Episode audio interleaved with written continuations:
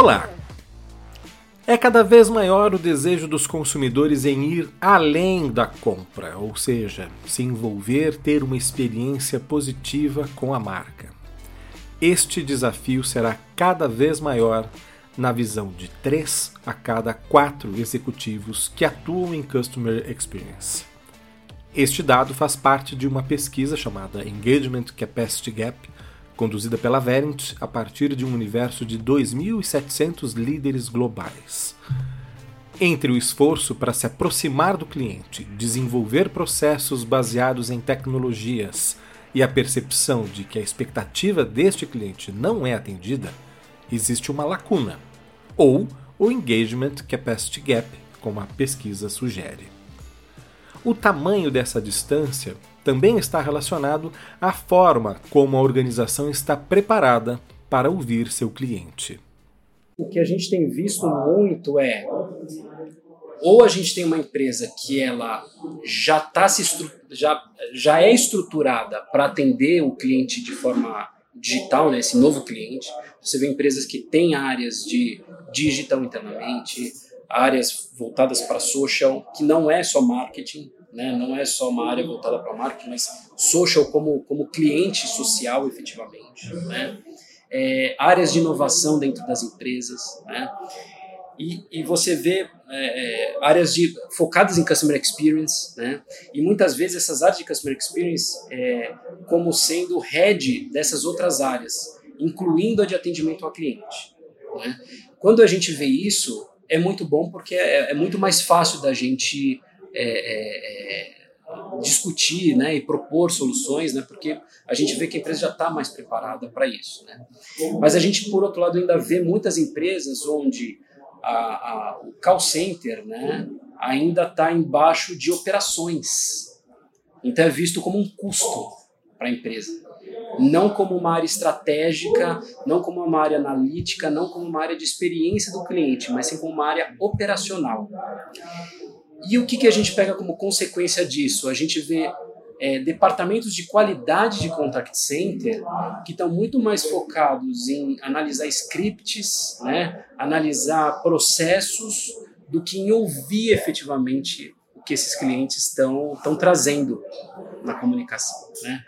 É, pensem mais como uma experiência, não como, como uma parte operacional. Né. Então a gente tem visto que as empresas que têm migrado as áreas de qualidade de, de algo tático e processual para um, um, um, foco mais em experiência do cliente, tem tido mais sucesso, tem conseguido ouvir melhor o cliente, tem conseguido reter melhor o cliente, tem conseguido é, aumentar as vendas nesses clientes.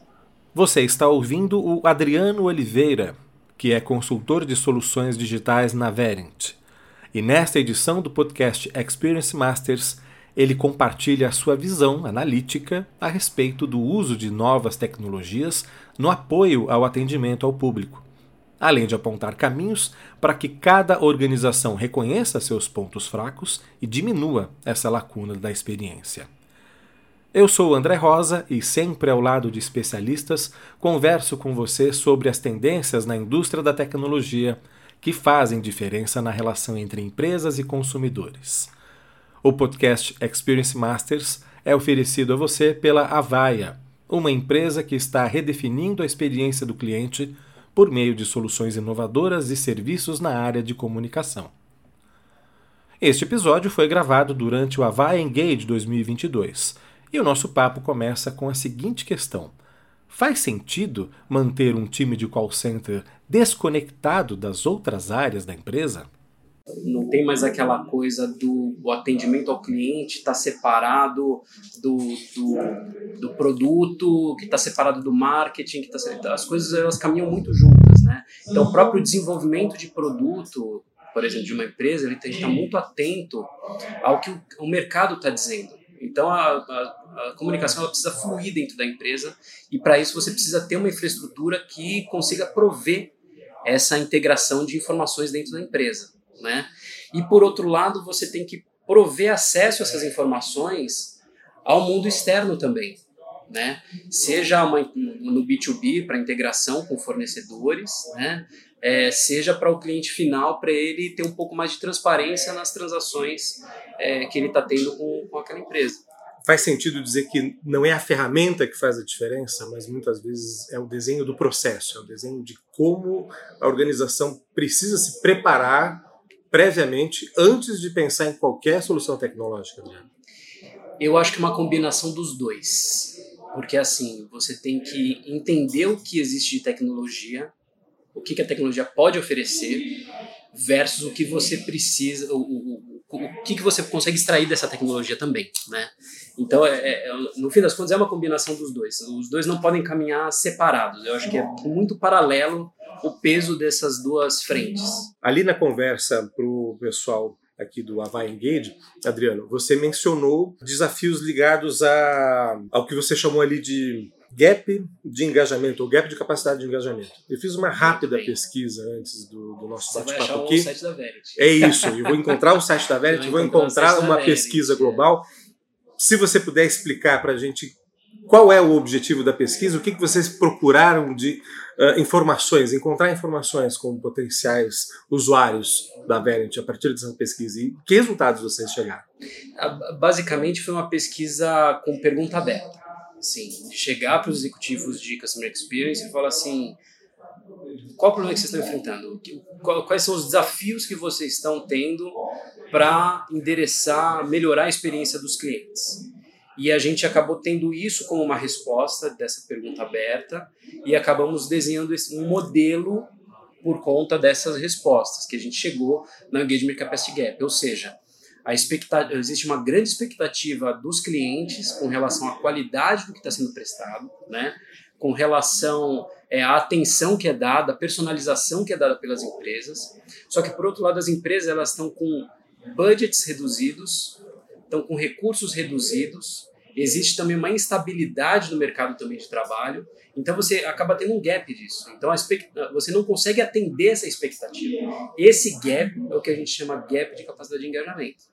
E aí existem três formas de você endereçar esse gap. Um é melhor experiência dos clientes, você diminui a expectativa, a, a, na, verdade, a, a demanda para uma expectativa maior, né? Essa melhor experiência, então você tem uma, uma demanda menor dos clientes. Você torna a sua equipe é, mais produtiva. Então você consegue entregar mais com menos. E aí você, o, o que faltar efetivamente desse gap você automatiza. Aí você coloca inteligência artificial, você coloca chatbots, você provê autosserviço para aquele cliente final. Então com isso você consegue fechar o gap de capacidade de engajamento. Pensando no que acontecia recentemente, no que a gente observa hoje, Adriano, como você avalia a evolução de sistemas que incorporam análise de dados, no caso, mensagens de texto, outras plataformas de comunicação assíncrona, como o próprio WhatsApp ou alguma outra, uh, em relação ao que acontecia vai, há 5, 10 anos, onde praticamente isso não existia, uh, pegando exatamente esses instrumentos, como chatbots, pensando num atendimento automatizado. É, que avaliação que você faz não só em relação à adoção pelos clientes, mas essencialmente na percepção desse cliente da necessidade em utilizar esses recursos dentro da sua estratégia omnichannel? É, é, o que eu diria é o seguinte: primeiro é você você tem uma, uma oferta muito grande de possibilidades no mercado, né? Então assim essa oferta ela tende a mudar ao longo do tempo, né? Então a gente vê novas redes surgindo, a gente vê redes morrendo, né? A gente vê migração de voz para texto, né? Então a gente vê primeiro assim essa essa oferta mudando constantemente. Você também vê um perfil de usuário também muito heterogêneo, porque você tem millennials, você tem geração Z, né? Você tem baby boomers, você, enfim, né? Então você precisa lidar com essa audiência de forma é, diferente, né? É, e pensando nisso tudo, né, na, na, oferta variada né, e, na, e na recepção heterogênea, você precisa olhar isso de uma forma holística. Ou seja, você não precisa pensar individualmente da forma como você lida com esses clientes, mas ver isso como um todo. Entender que não existe uma jornada única e ser capaz de ouvir esse cliente por esses diversos canais é, de uma forma unificada e conseguir atender essa demanda desses clientes. Então, no fim das contas, você tem pontos de contato para uma experiência que vai ser unificada para esse cliente final. Então, essa diferenciação e essa capacidade de ver o todo é o que acaba fazendo diferença, é o que acaba trazendo melhores aplicações de tecnologia hoje em dia.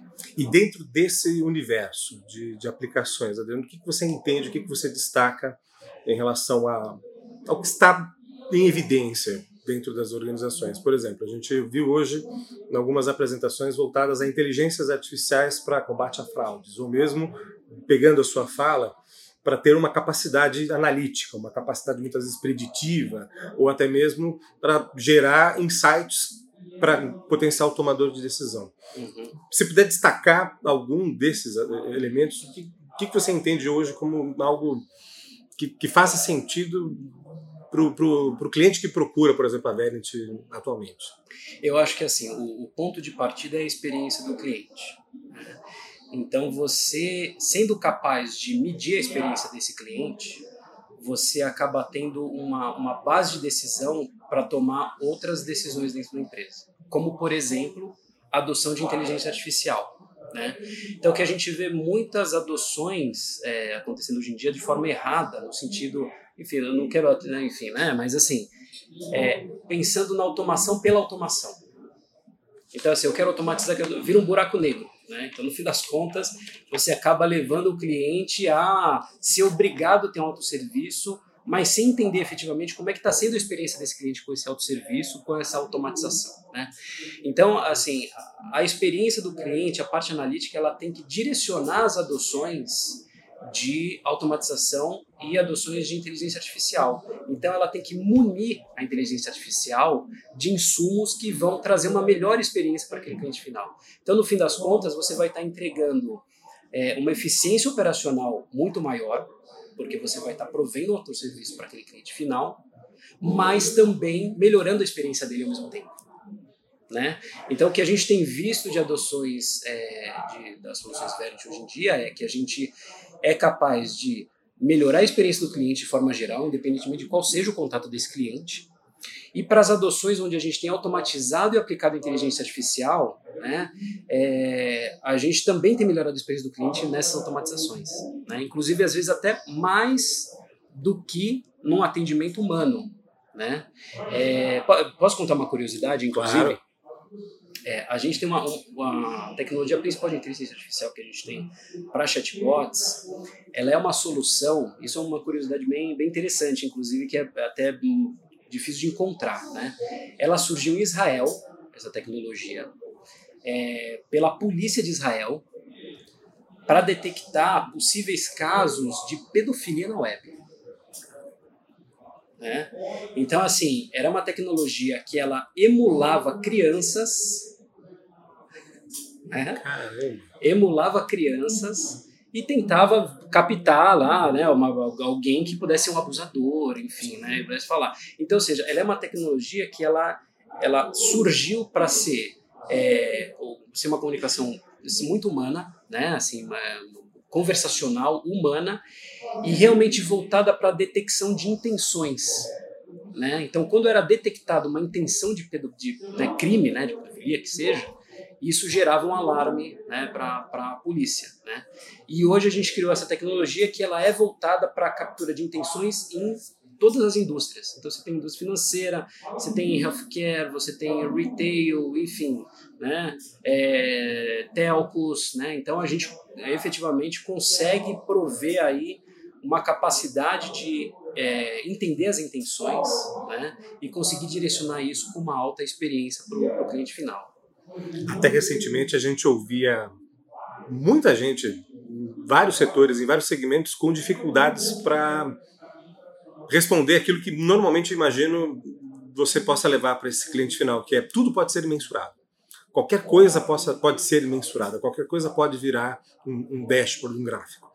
E você traz um exemplo, Adriano, que efetivamente indica que hoje, se você tiver a ferramenta certa, qualquer coisa, mesmo algo comportamental, mesmo algo talvez intangível até recentemente, uhum. pode ser objeto de indicador, pode virar um KPI, pode virar alguma coisa que vira objeto de análise. Faz sentido isso? 100%.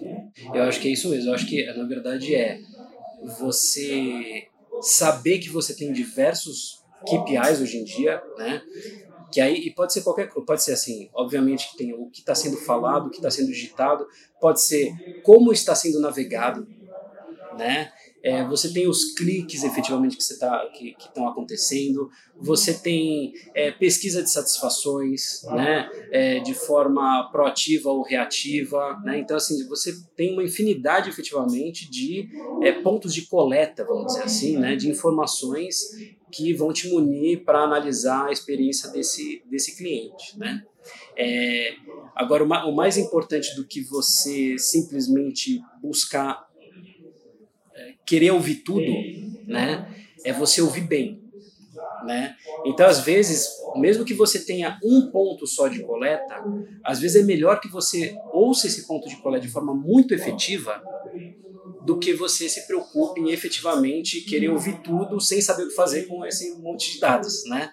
Então acho que existe um pouco dos dois, assim, de você é, ouvir com qualidade e ter a, capacidade também de ampliar de acordo com a maturidade que você for tendo com os insights é, desses canais que você for, for ouvindo para medir a experiência do cliente. Eu vou te fazer uma última pergunta para você poder aproveitar o Avai Engage. É, ali, em algum momento ao final da, da sua apresentação, você fez uma provocação que no futuro começa na preparação do cliente, né? E deixar este cliente preparado para o que vier. o que isso significa? Isso significa o seguinte: hoje em dia a gente vê a tecnologia mudando muito rapidamente. Né? Então, assim, se você, por exemplo, tomar uma decisão hoje em dia de falar assim, é, eu quero é, é, focar no TikTok, por exemplo. Um exemplo, o próprio exemplo que eu dei, né? Enfim, que hoje é o, o que está puxando mais ações de marketing, enfim, né? a gente vê 84% das empresas dos Estados Unidos estão é, querendo investir em publicidade no TikTok, enfim, né? É, se você pensar de uma forma direcionada, você é capaz de não estar tá preparado para mudanças comportamentais de amanhã, né? Então, assim, acho que o, o, o, principal é você entender que, a, que as alterações elas são orgânicas, entender que as mudanças elas acontecem da noite para o dia, né? É, então você tem que ter um posicionamento de é, ser flexível a ponto de adaptar a sua estratégia de tanto de analytics quanto a estratégia de mudar operacionalmente como é que você vai fazer dentro da, da empresa, né? Então a provocação é você tem que pensar em é, investir em algo que é, seja aberto o suficiente para você conseguir coletar o que tem hoje, mas sabendo que isso pode mudar amanhã. Então acho que essa é a principal principal mensagem, né? E assim, fazendo um, falando um pouco da Verity nesse sentido, né? É, a gente fez uma, nos últimos anos, a gente tem investido muito nessa questão de é, ter APIs para integração com sistemas, né? É, da gente pensar é, efetivamente mais em conteúdo do que em plataformas efetivamente com que a gente se conecta, né? Então hoje em dia a Verity ela tem uma plataforma que ela é capaz de virtualmente se conectar em qualquer solução de comunicação, qualquer solução que o cliente tenha, para que a gente possa analisar isso e deixá-lo preparado para é, avanços futuros. Mesmo que seja um sistema legado, um sistema antigo, muitas vezes com uma concentração de dados de difícil acesso, é possível fazer essa integração. Tem um limite, né? Uhum. assim, tem que ver o quão legado é, né? Tá. É, principalmente por, por, conta dessa, dessa a tecnologia está mudando muito. Mas eu diria o seguinte, que é, o cenário que a gente vê hoje em dia é se o cliente hoje tem um sistema que ele é efetivamente legado, assim, antigo a ponto de eu não conseguir medir, muito provavelmente ele já não está preparado para essas alterações é, que estão acontecendo, né? Assim, então, fazendo uma provocação aqui, né? Então, assim, é, eu diria, então, a resposta é sim, né? É, eu vou dizer assim, dos 10, 15 últimos anos para cá, né? IP, se, se é IP, vamos dizer assim, IP a gente consegue, consegue medir.